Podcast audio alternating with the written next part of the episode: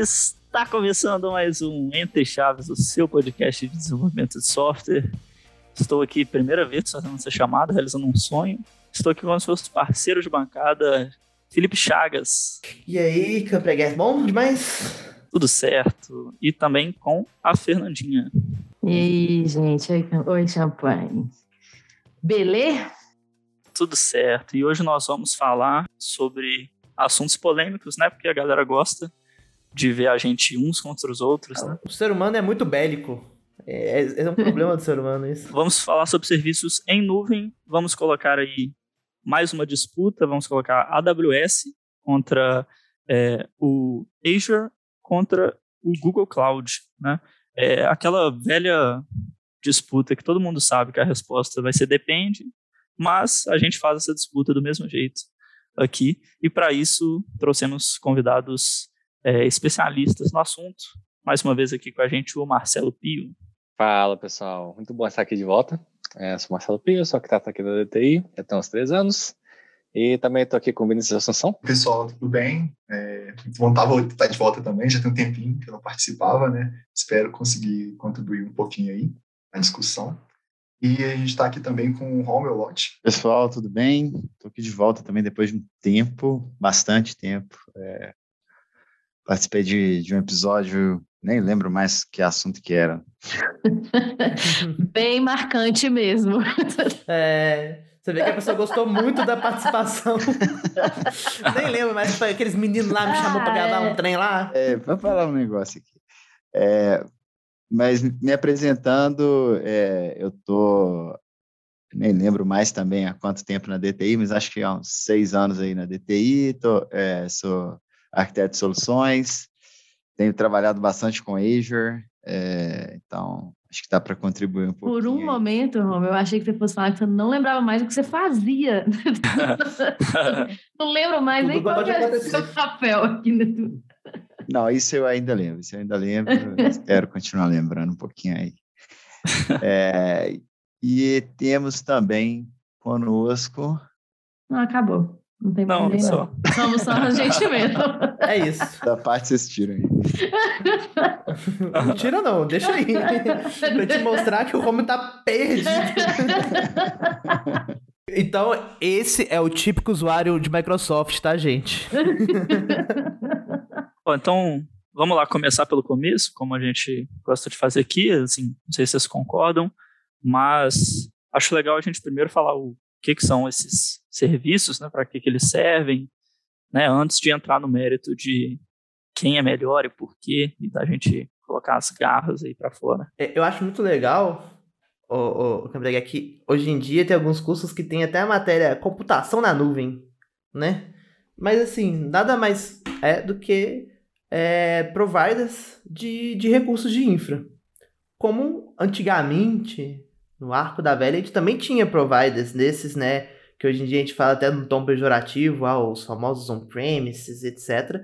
Mas são serviços que vão fornecer máquinas virtuais e outras coisas para que você possa, né, de fato, utilizar dessa infraestrutura alugada, vamos colocar assim, primeiramente, porque existem outras formas de tarifação hoje em dia mais modernas, mas querendo ou não, vai ser, vai ser uma forma de você alugar um recurso e, e utilizar ele aí é, durante o tempo, né? O que hoje, né, essa- os, os cloud providers oferecem de diferente é que além da possibilidade de você alugar um poder computacional ou um armazenamento com um banco de dados, né, ou uma máquina virtual, eles oferecem alguns produtos, né, o, o famoso Product as Service, né, em que deixam o trabalho de infraestrutura um pouco mais mastigado para você, às vezes muito mais mastigado, e você pode utilizar. Então você vai né, implementar uma fila, você não precisa entrar numa máquina virtual, subir um RabbitMQ e, e configurar as portas que você vai abrir, as portas que você vai fechar e etc. Você pode já usar o serviço do, sei lá, da, da Microsoft, o Service Bus, por exemplo. Então, e- É, Chagas, desculpa te cortar, mas eu acho válido essa, essa visão aí é, que o pessoal traz de computação em nuvem, né? É, principalmente para as pessoas que, que, é, é, que são da geração anterior e que tem um, para, que tem um paradigma é mais voltado para o on-premises, porque é, quando você vai pensar na arquitetura e até na segurança é, de aplicações que estão em nuvem, é, você precisa assimilar esse novo paradigma, é, porque tem coisas que não se aplicam e tem outras coisas que se aplicam quando você está é, desenhando uma arquitetura é, e até quando você está fazendo alguma análise, por exemplo, de, de segurança, né? Principalmente de segurança, tem regras que você vai ter que é, abstrair, porque elas já estão intrínsecas à, àquela, por exemplo, um PaaS, um, um Platform as a Service, elas já estão intrínsecas àquela, uh, àquele serviço, né, que está sendo provido pelo, pelo cloud provider, né, pelo cloud service provider ali que vai ser nosso o vendor, né, no caso aqui GCP, AWS, Azure. É, então, assim, é, eu acho que, que essa visão ela precisa ser assim trabalhada, principalmente quando existe esse processo de migração, né? É, isso é muito falado, inclusive, nos, nos Cloud Adoption Frameworks, né? Cada, cada vendedor de nuvem desse aí vai ter o seu, o seu framework de adoção à cloud, né? Que, que são quase que style guides para você seguir para usar aquela nuvem e, e, e, é todo um processo de, de, de é, criar uma mentalidade, né? Assim como o agilismo, né? você quer tornar a sua empresa ágil, é, você tem que mudar a mentalidade da empresa para ela, ela poder é, passar a ser ágil. Para a empresa adotar a cloud, ela também precisa ter uma mudança de mentalidade. Assim, não é só, ah, então beleza, agora vamos comprar aqui o serviço de nuvem e vamos começar a usar. Pode ser uma grande pegadinha, é, porque se você usar errado, pode ficar até mais caro ou até pior do que se está o serviço rodando em premise, né? Se você usar de uma maneira não adequada. É, na verdade, é até então... mais fácil você errar na mão e pesar a mão no, na cloud do que errar no Exatamente. Exatamente, porque né, já, já vi casos aí, tem, tem lendas em alguns clientes de ah, o cara subiu lá um Cosmos, é, aí veio a conta, 500 mil dólares no mês, pô, calma aí. O Cosmos é um ofensor muito comum.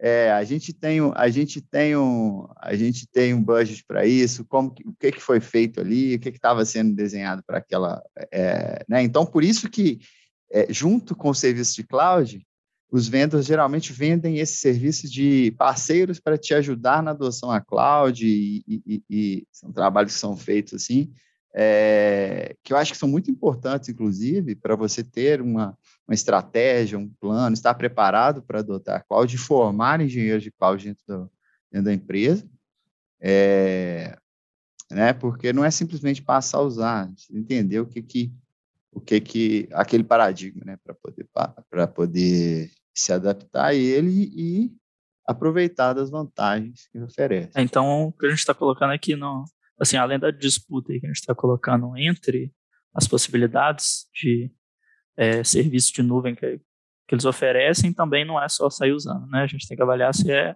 se é o caso, né? Se é necessário. Uhum. E, e usar de quais serviços a gente vai tirar proveito daquilo, né? Porque tem um milhão de possibilidades. E, e só lembrando, né, que para falar um pouco mais até de desenvolvimento em nuvem e em Fresa Code. A gente tem alguns outros episódios aqui do Entre Chaves que a gente já gravou, inclusive, se você não conhece muito de desenvolvimento na nuvem, né? E de algumas outras coisas, temos outros episódios. Um dos primeiros episódios que a gente gravou aqui no Entre Chaves, episódio 04, é sobre desenvolvimento em nuvem. Então, se você ainda não conhece muito bem, já escuta esse episódio, fazendo o jabá do dia, né? Porque aqui a gente vive isso de jabá.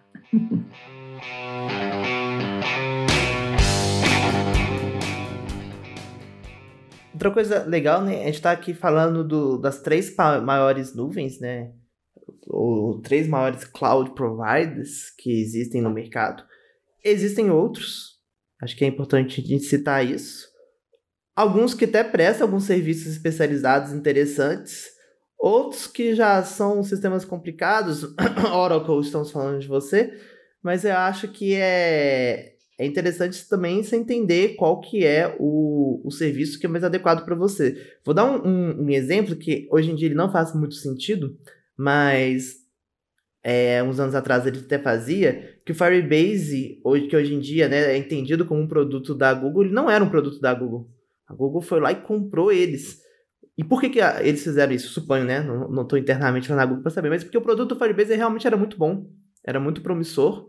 Óbvio que ele evoluiu ao longo do tempo, mas principalmente voltado para aplicações móveis, né? Foi um nicho de mercado que eles atacaram ali e com muito sucesso, com um Notification Hub muito bom, né? É, Notification Hub é um tipo de serviço, né? Que, que várias outras nuvens também têm similares.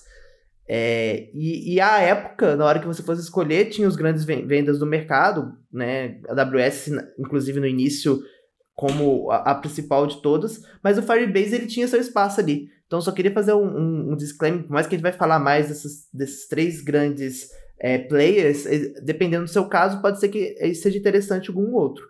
Mas esse disclaimer também é um aviso, cuidado também para não ir numa cilada, um vendedor com uma lábia muito boa, né, te vender algum produto e que não é usado no mercado, que vai ser difícil de ter profissional e que vai ter uma qualidade inferior aos outros que já estão mais consolidados. É, é, essa, essa estratégia de, de aquisição é interessante, assim, né? Eu faço um paralelo aqui, talvez, com o que a Azure tem feito em relação ao serviço do GitHub, né?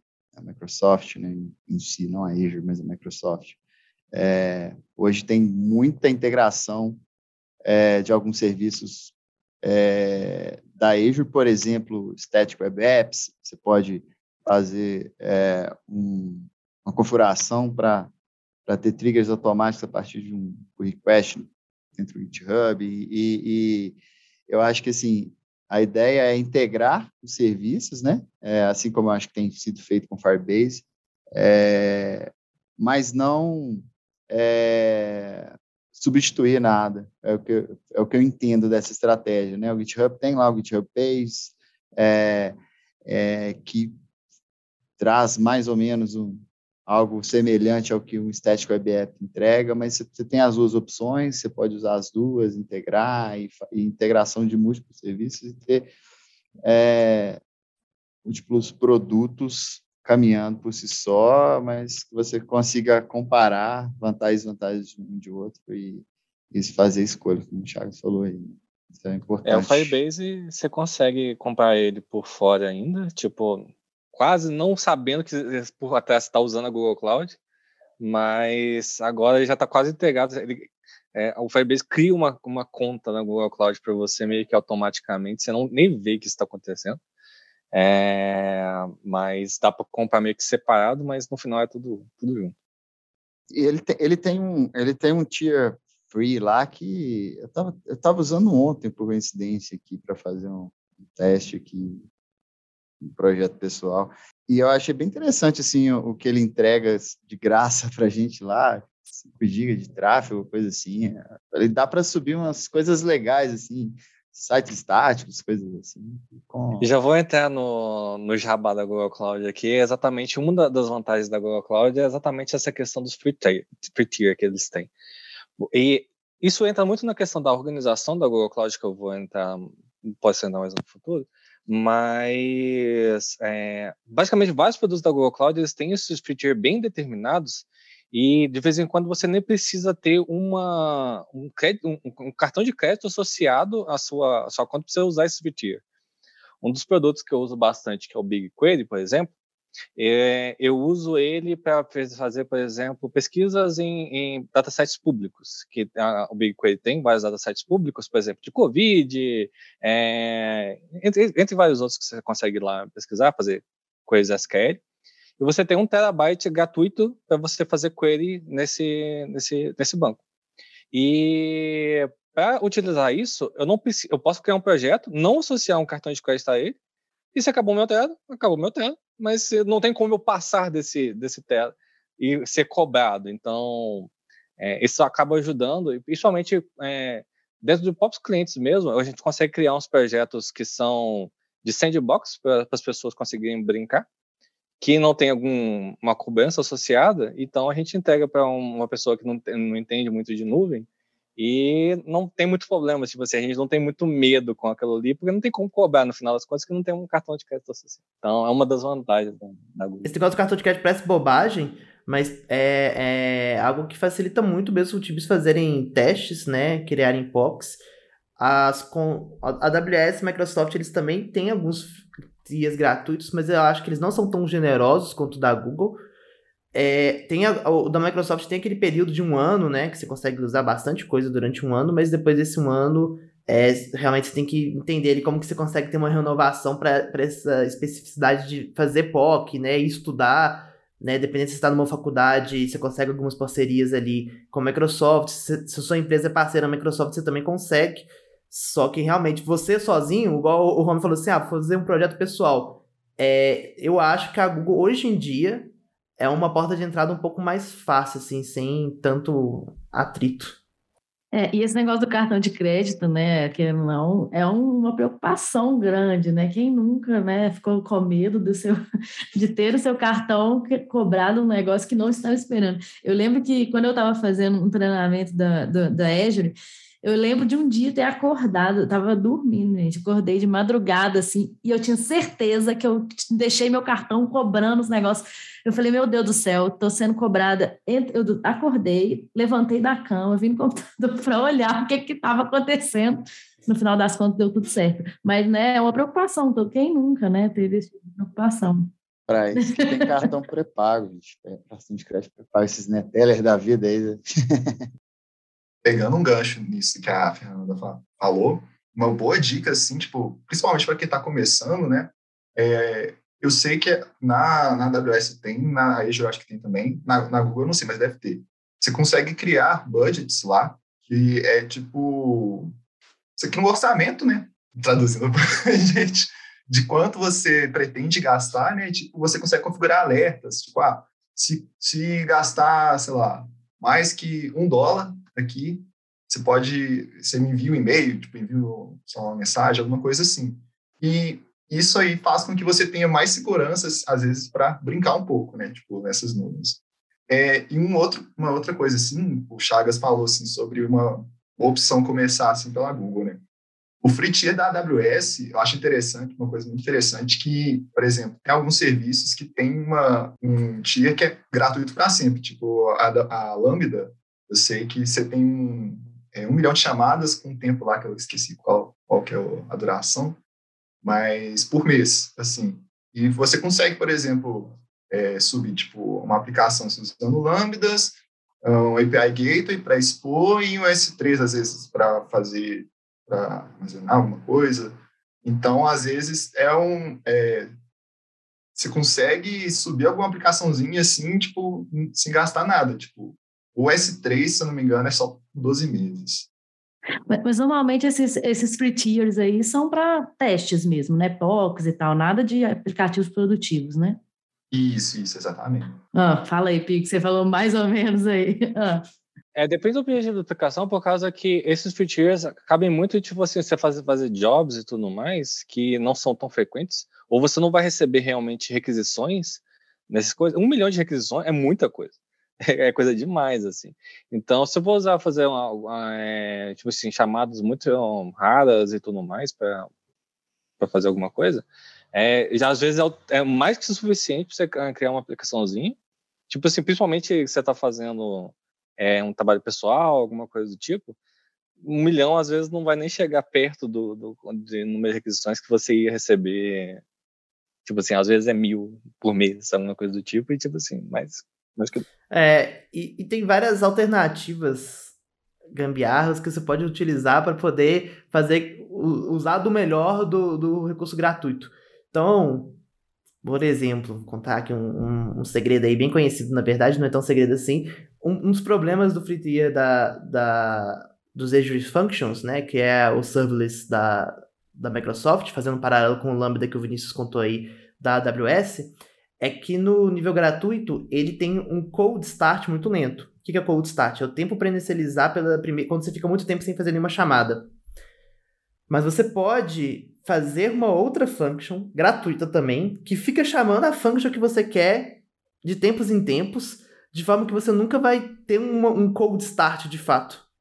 Então, obviamente, isso é. A gente não está recomendando isso para um ambiente produtivo, né? Implementar isso numa empresa, mas você consegue ter sistemas é, de até médio porte utilizando esses, esses níveis gratuitos. Eu acho que a gente fez aqui uma comparação boa dos níveis gratuitos né, das nuvens, mas eu queria que a gente fosse por sessões, que acaba que até as próprias nuvens categorizam né, os, os recursos por sessões, e eu acho que seria legal de comparar aqui agora é, computação de fato né, na nuvem, que né, a AWS tem o, o carro-chefe aí com, com EC2, a Azure tem com, com Web App, a Google, qual que é o da Google? Eu sempre esqueço as siglas da Google. Se for o EC2 é o VM, é o Compute é, Engine. A, seria, exatamente, estava tentando lembrar o Compute Engine. E existem outros recursos, né? Então aí, para cada um dos especialistas, como que são é, os recursos de, de computação mesmo na nuvem, que seria né, fazer a nossa API, o nosso front-end, subir o nosso sistema, basicamente. Ó, o Vinícius tá olhando aí, ó, Vinícius, quanto que é na AWS aí? O EC2 é bom mesmo? O que, que você acha do EC2? Então, o EC2, é, ele oferece várias opções, assim, de customização, é, particularmente falando, assim, quando eu olhei, tipo, comparando com o EC2 com o da Azure, que eu tinha esquecido o nome, é, eu vi isso. Não, na verdade, como se fosse o VM mesmo. É, eu tava pensando na VM. É que o Web App seria mais o, o App Engine, por exemplo, e com o. Seria o. o é, o Elastic, é. é a VM, é Virtual Machine. É, porque assim, no final do tudo são, são máquinas virtuais, mas o, o, Web App que ele roda no, no App Service, na verdade o App Service é um conceito na Azure que vários recursos rodam dentro do App Service, que é como se fosse uma gestão das máquinas virtuais. Mas ele facilita a sua vida, mas dependendo, você consegue até fazer o SSH no, no AppServe se você quiser, né? Mas só, só para ilustrar aí. Nas outras nuvens, o, esse conceito é diferente. Por exemplo, no, na, na, na, Google seria o App Engine, que seria não, não o Compute Engine.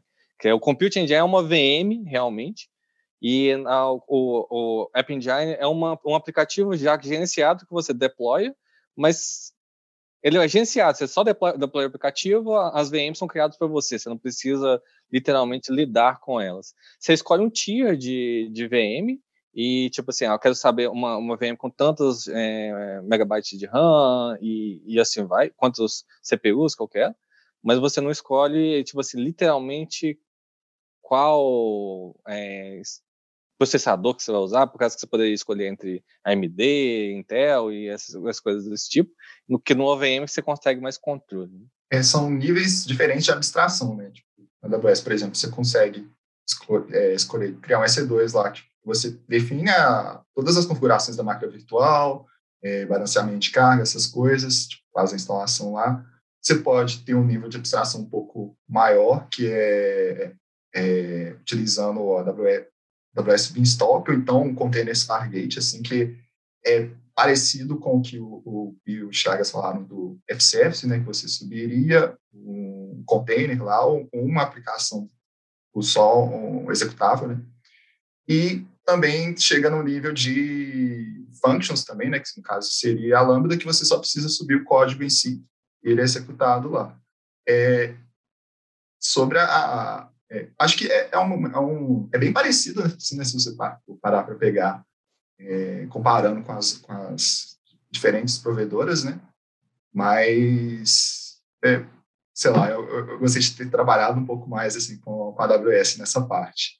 Principalmente, acho que é mais consolidado, assim. Eu travei algumas partes, assim, por exemplo, na Azure, que eu vi que estava muito vinculado a Windows, né? Tipo, não tinha suporte para algumas coisas Linux, desse tipo.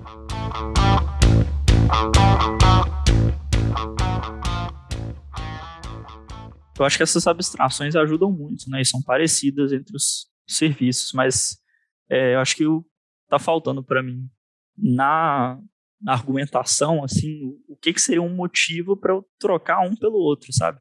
Porque, assim, a gente escolher algum serviço que tem um, nível de confiança grande, né? A gente já está falando de três serviços bem consolidados.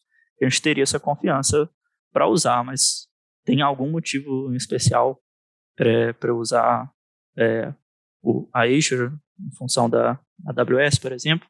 Alguma vantagem especial?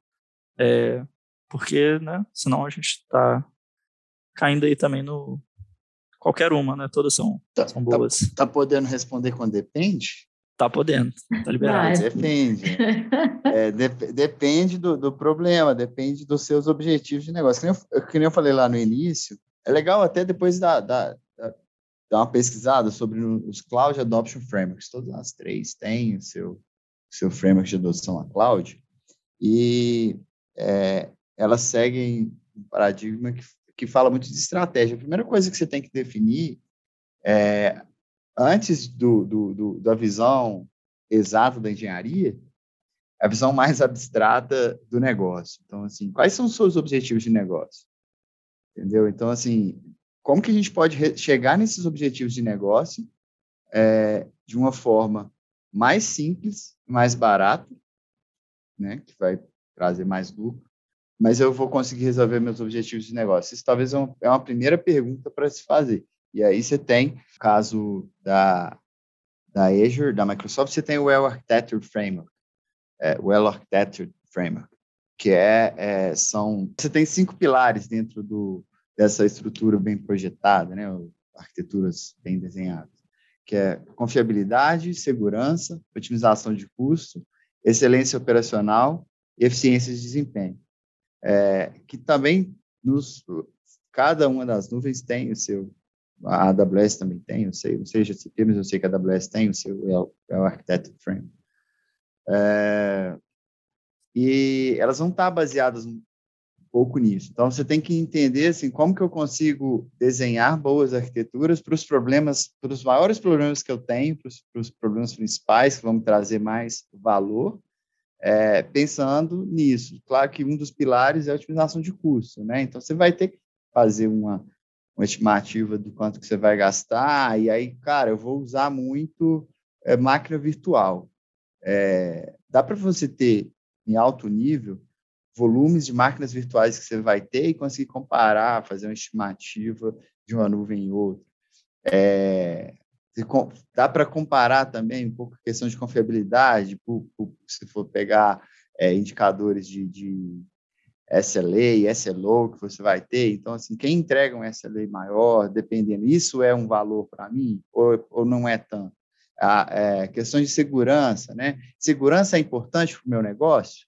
Eu estou lidando com um banco, eu estou lidando com uma empresa de dados públicos ou alguma outra coisa que, que talvez não exija tanta segurança assim, que, que dá para eu abrir mão, o que, que não dá? E aí eu acho que tem vários pilares, aí você vai ver o que, que vai ser mais importante é, para você. Então, conhecendo, pelo menos, é, é, um pouco de cada um, acho que dá para fazer um estimativo, fazer uns, uns, vantagens e desvantagens, ter esse comparativo e fazer um, uma escolha, né? Se, se não for para é para abordagem multi-cloud, mas eu vejo muito assim, em cima desses pilares, eu acho que o objetivo principal tem que ser negócio, não tem que ser hype, não tem que ser o que, que o engenheiro gosta mais. É, claro que a gente tem que entender que curva de aprendizado é custo, né? Então, tem essa variável também de você conseguir é, captar engenheiros no mercado para poder trabalhar nisso, né? Tem disponibilidade no mercado que você está inserido, você tem disponibilidade para poder é, contratar engenheiros para trabalhar bons para trabalhar com isso aqui. Esse é outro outra variável. Então coloca tudo isso dentro do, do, do balaio, né? Faz a conta e o que, que é melhor para a empresa. Eu acho que uh, se a escolha tivesse as minhas mãos, eu ia tentar fazer uma análise mais ou menos por esse caminho. O, a, a, parte de computação, de, essa parte de VM e é, App Engine e tudo mais, é mais, é o mais feijão com arroz da, da, das nuvens. Então, tipo assim, elas não variam tanto assim de ah, uma melhor que a outra, uma coisa, por causa que, tipo assim, os provedores de de, de computação, tipo assim, Intel, é, de CPU, é Intel, AMD é a mesma coisa, GPU é a mesma coisa. Então acaba que as, as máquinas vão ser tudo igual, não varia muita coisa. Tem algumas vantagens e desvantagens uma com relação à outra. Por exemplo, a, eu sei, por exemplo, uma coisa que, não, que eu já nunca vi na, nas outras, mas que a Google tem, por exemplo, eu consigo customizar uma máquina de acordo com o que eu quiser. Eu consigo colocar dois CPUs, uma máquina de 128 GB de RAM é, que é difícil de das outras terem uma, um paralelo, assim, por causa que elas têm um, um tier de, de, máquina muito fixo, assim, que você vai usar. Na Google você consegue customizar. Mas as outras têm uma coisa, tipo assim, o preço delas são mais baratos, então, por causa que elas têm mais computação, mais, é, mais mais pessoas é, usando e tudo mais, acaba conseguindo, conseguindo um preço maior. É, então, tem muitas variações com relação a isso, mas, tipo assim, no, no, final das contas, essa é a parte mais feijão com arroz e é a parte mais difícil, assim, da gente falar claramente onde que uma é melhor que a outra. Eu ia falar exatamente isso, Pio. Eu acho que é, nesse, tirando tudo que o Romy falou, que é super verdade, né, os fatores fora do campo, vamos dizer assim, fora das quatro linhas ali, entendeu? O contexto da empresa, budget, cultura, profissionais, mas vão analisando só aspectos técnicos. É, é muito difícil porque nesse, nesse caso elas são muito parecidas. Eu acho que o diferencial ser quando a gente olha para outras coisas. Por exemplo, o APM da Adri, eu particularmente gosto muito, que é o Application Insights.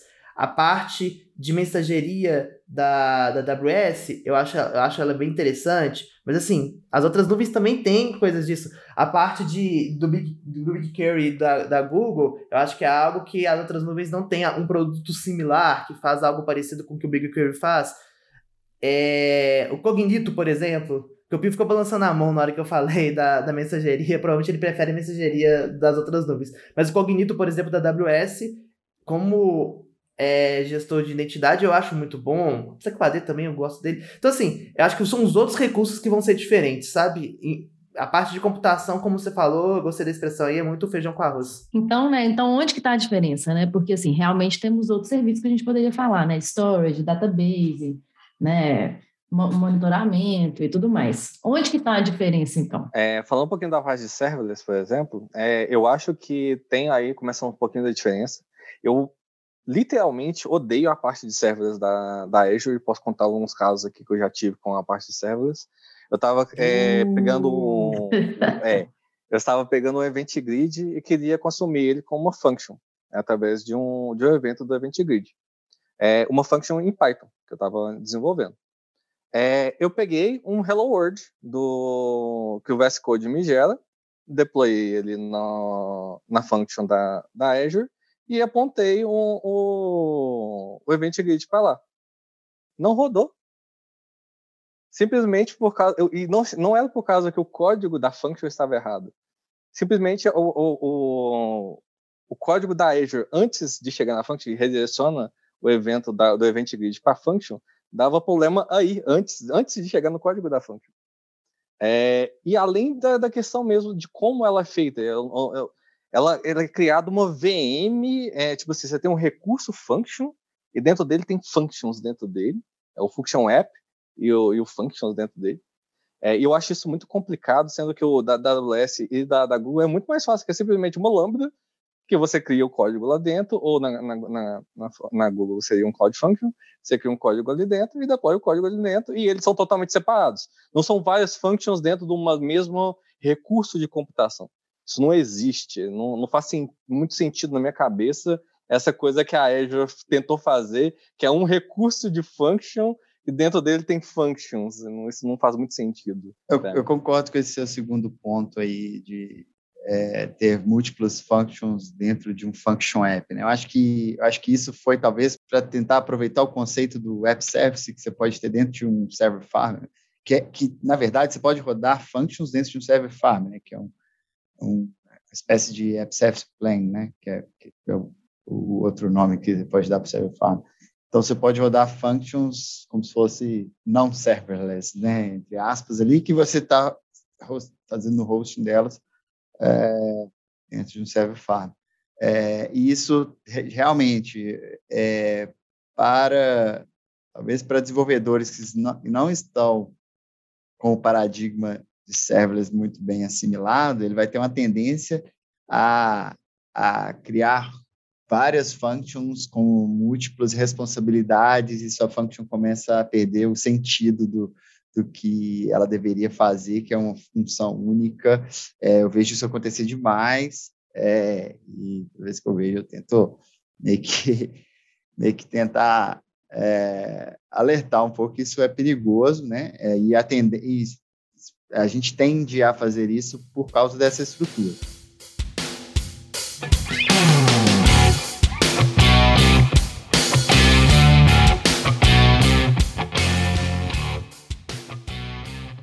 Uma coisa que, né, aproveitando que o assunto é serverless, a AWS é muito famosa pela pelo Lambda, né, Vinícius? O que você tem a dizer desse recurso aí, que realmente ele é, ele é bem reconhecido aí como, talvez até por ser pioneira, né, mas como um, um serviço de excelência aí em serverless? Sim, ele está bastante consolidado já. É, ele tem algumas funções assim interessantes, por exemplo, ele, na AWS a gente tem a Lambda Layer, que você consegue criar tipo, como se fosse bibliotecas assim para serem compartilhadas com a sua Lambda. Então, caso, por exemplo, você precise, um, um exemplo aqui que eu tenho, que já, já passei, eu precisava fazer, eu tinha uma lambda que precisava gerar thumbnail de um vídeo, né? Ou seja, você recortar uma imagem assim de um vídeo para ser usada no portal. É, e para isso eu precisava instalar lá o FFmpeg, lá não sei se vocês já ouviram falar, que é um tipo um, um, uma aplicação assim, editora de vídeo, né? E tipo, foi muito fácil assim, eu só consegui, eu só coloquei isso tipo no layer, né? E a, a minha a minha aplicação assim na, na Lambda acessou esse layer. Tipo, eu já vi casos assim de precisarem fazer isso, assim, por exemplo, executar, é, chamar um executável assim na, na Azure que é mais complicado, né? Porque você teria que trocar a imagem lá da, da que vem da Microsoft para você conseguir, conseguir personalizar lá. Então é um pouquinho mais complicado. Então acho que ela oferece essa facilidade, assim, tipo, de você às vezes customizar, você compartilhar, né? Tipo recursos entre a, a, as lambdas. E sem falar também é, o, o, você configurar os triggers também, assim, é bem, é bem tranquilo assim, também, tipo, de onde você faz o trigger, por exemplo, de um upload no S3, sei lá, de uma chamada do, do gateway, é, de uma mensagem recebida lá pelo na fila, por aí vai. Só o que dá trabalho na AWS é que tudo que você vai é, um recurso que você vai vincular com o outro, você tem que ficar abrindo exceção lá no, no IAM, né? É, porque ele parte do, do princípio que, que todo acesso é, é negado.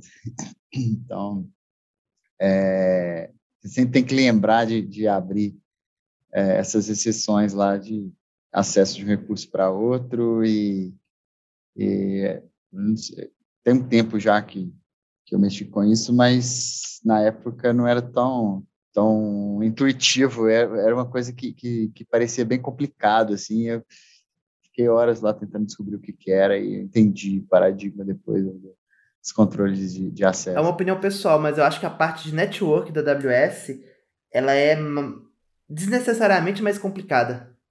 Assim, talvez te dê mais controle, etc e tal, mas a configuração, quero fazer uma configuração básica, configurar aqui a minha virtual network. Não, calma, calma, meu filho. Você vai ter que mexer aqui com as suas máscaras de IP, calcular, não sei o quê. Sendo que na Google e na Microsoft é quase um wizard. Você dá next, next, next, next lá, criei. Ok, depois, né, dá manutenção, obviamente vai ter os recursos mais avançados.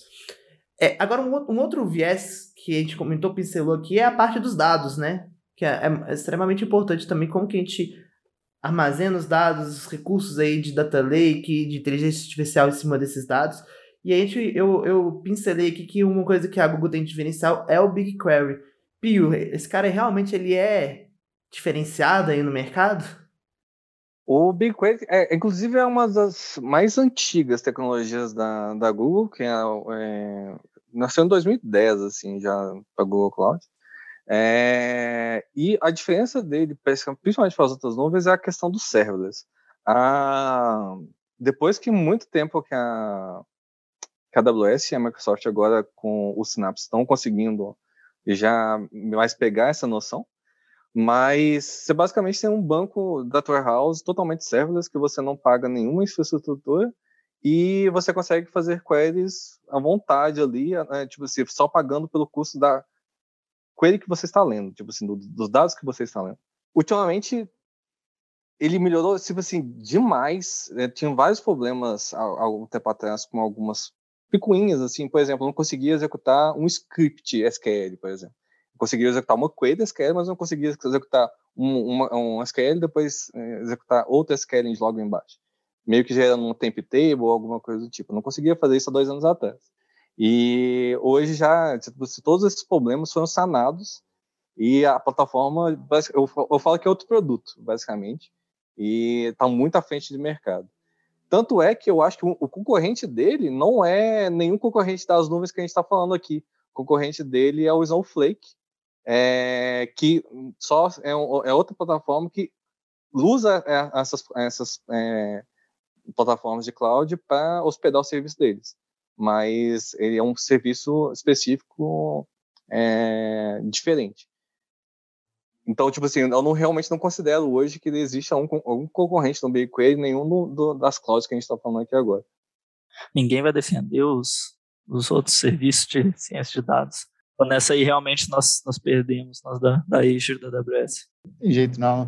É, o, o Synapse, né, na, na Azure, ele está, eu acho que assim, está evoluindo bastante, com um roadmap bem legal, assim, muita feature sendo entregue, hum, né, mas para você acelerar a entrega dessa, é claro que tem que é, priorizar, né, desenvolvimento, tem coisas que, que ainda é, de configuração que ainda não são entregues. Por exemplo, outro dia eu tive um problema, não especificamente com Synapse, mas com Azure Data Factory, que você, é, por exemplo, consegue colocar um private endpoint na frente do, do Data Factory, mas apesar de ter um private endpoint, é, o link público você não consegue desativar, no caso do portal. Então, assim, é, isso é uma coisa que está no roadmap e ainda não está entregue, é, mas que é, não foi priorizado, enfim. Talvez é, eu, eu, vejo as outras dúvidas né, tentando correr bastante, bastante atrás desse prejuízo aí, porque é, hoje tem se falado muito de, de data science, e isso é algo que realmente vai é, né, tem, tem esse hype aí, e, e, realmente é muito importante essas entregas, esse trabalho com, com volumes grandes de dados, mas, sim, eu, eu, concordo com o Pio aí, assim, é, pelo que, não, não por usar, mas, mas por, por ouvir falar aí, eu não, não, não usei tanto BigQuery, mas por ouvir falar e comparações, eu, eu confio na, nessa esses argumentos aí, principalmente das pessoas, a confiabilidade das pessoas que me falaram desse, desse recurso. Outro, outro, outra vertente que eu acho que tem crescido bastante, e eu acho que é, na Azure eu tenho gostado bem, é a parte de inteligência artificial, né? Entrega de mais produtos com cara de software as a service e menos platform as a service, por exemplo, os cognitive services da, da, da Azure. Tem muita coisa legal ali que ele consegue entregar, é, vários tipos de API que, que de, de é, visão computacional, é, language understanding, né, para é, interpretações de linguagem natural, é, trans, próprio translator, né, que já tem translator lá, basicamente o motor que roda por trás do translator do Bing, o próprio Google Tradutor também tem isso, e, e a Google lá no GCP oferece.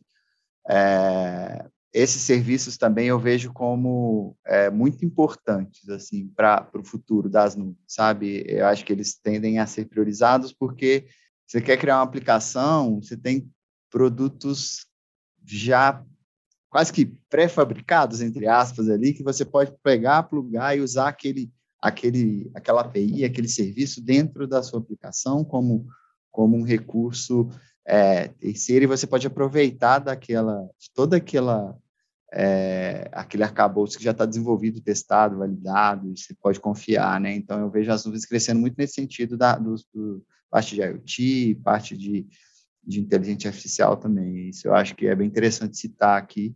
É, te, o que eu tenho visto da Azure, eu tenho gostado bastante, assim, em cima dos cognitive services.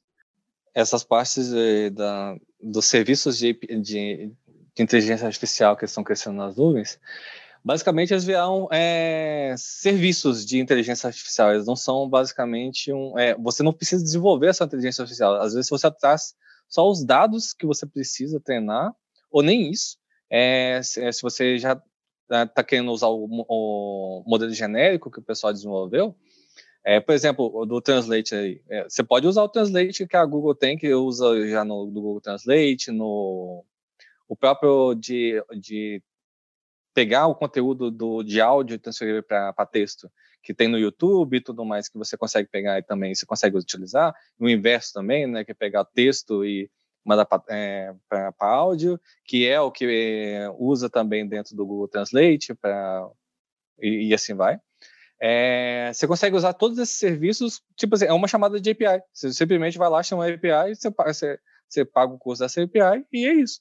Tipo, você não precisa fazer nada, absolutamente nada com relação e, a isso. E tem tiers free também, tem muita coisa. Por exemplo, o Translator você pode, você pode traduzir até 2 milhões de caracteres no seu tier free na Azure. Então, assim, 2 milhões de caracteres é coisa considerável, né, dependendo do seu workload.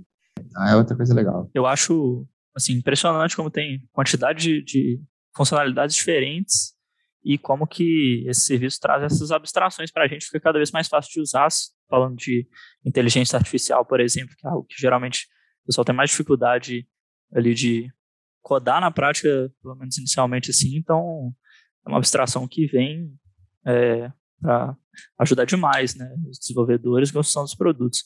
E aí, quase que fechando aqui mesmo a discussão, acho que em todos os pontos que a gente está falando, a gente cai meio que num, numa mesma estratégia assim para a escolha, né? Eu, enquanto dono de um produto, vou é, deixando de lado aí a parte da proficiência dos meus desenvolvedores né, e tudo mais, mas eu vou analisar né, o, o que especificamente eu vou utilizar daquele serviço de nuvem, né? O que, que eu tenho que tirar proveito, e aí eu comparo as funcionalidades em específico, né? Porque não adianta que a gente está comparando aqui né, os, é, as VMs e eu vou precisar muito no serviço core da minha aplicação de um serviço de text-to-speech, igual a gente estava falando agora, que é uma coisa completamente diferente, né?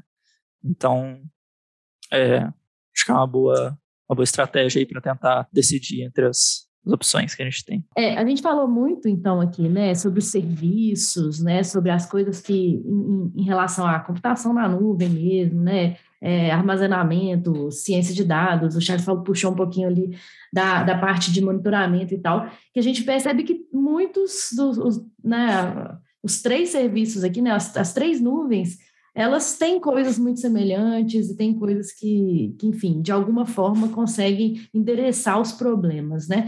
Mas eu queria também eu tentar entrar um pouquinho na parte, por exemplo, de market share, por exemplo, porque a, a AWS, por exemplo, pelo que eu vi, é, é a nuvem que é mais consolidada, que tem mais, apesar de que a Azure vem crescendo nos últimos tempos, mas é uma nuvem que muita gente usa, né? Inclusive grandes players aí, né, no mercado usam a AWS. Isso de alguma forma interfere na adoção é, dessas nuvens pelos clientes e tudo mais, ou até assim, né? É, na, na facilidade né, de adoção disso? Bom, tem até aquele é, estudo do Gartner, né, não sei se todo mundo conhece, mas que é uma empresa assim que faz é, relatórios, né, tipo de uso assim. Então eles têm um quadrante lá que quadrante mágico do Gartner.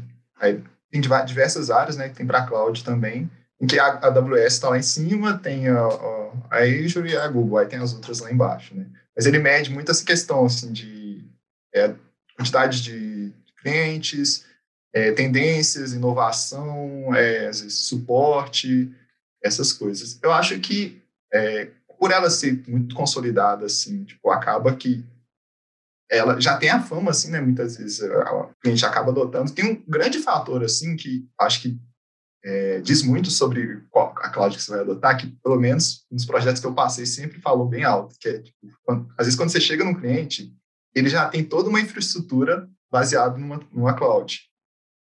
Então, tipo, por exemplo, se, se a pessoa usa AWS lá, tipo, se, se o cliente usa AWS, é, é muito difícil, assim, você chegar, tipo, com, e sugerir, tipo, um, um, o uso de um serviço da Azure, por exemplo. Por mais que se fale muito, ah, a gente tem que ter uma... É, a gente tem que utilizar, é, é, é interessante utilizar diversas provedoras, né, serviços de diversas provedoras para ter uma variabilidade melhor, tipo, é, enxugar os custos, mas eu nunca vi muito isso na prática, porque isso traz também uma série de dificuldades, né, que tipo, às vezes você não tem pessoas é, que tenham um know-how sobre todas essas nuvens, né, às vezes você também, tipo, todos, todos os seus serviços são baseados em uma certa nuvem. Então, às vezes, para você migrar alguma coisa também é muito mais complicado. Eu tenho um caso sobre isso, que é principalmente o Google Analytics. Tem uma empresa do Brasil que é gigantesca, tipo assim, de usar dados do Google Analytics, e eles, eles, eles, tinham outro, outro serviço provider, que era a Azure. E, tipo assim, não fazia sentido, porque eles tinham que pegar dados do Google Analytics e mandar para a Azure o tempo inteiro. E isso tinha um custo de ficar mandando esses dados para lá, sendo que, tipo assim, é gigantesco o, volume de dados que eles tinham baixado do Google Analytics.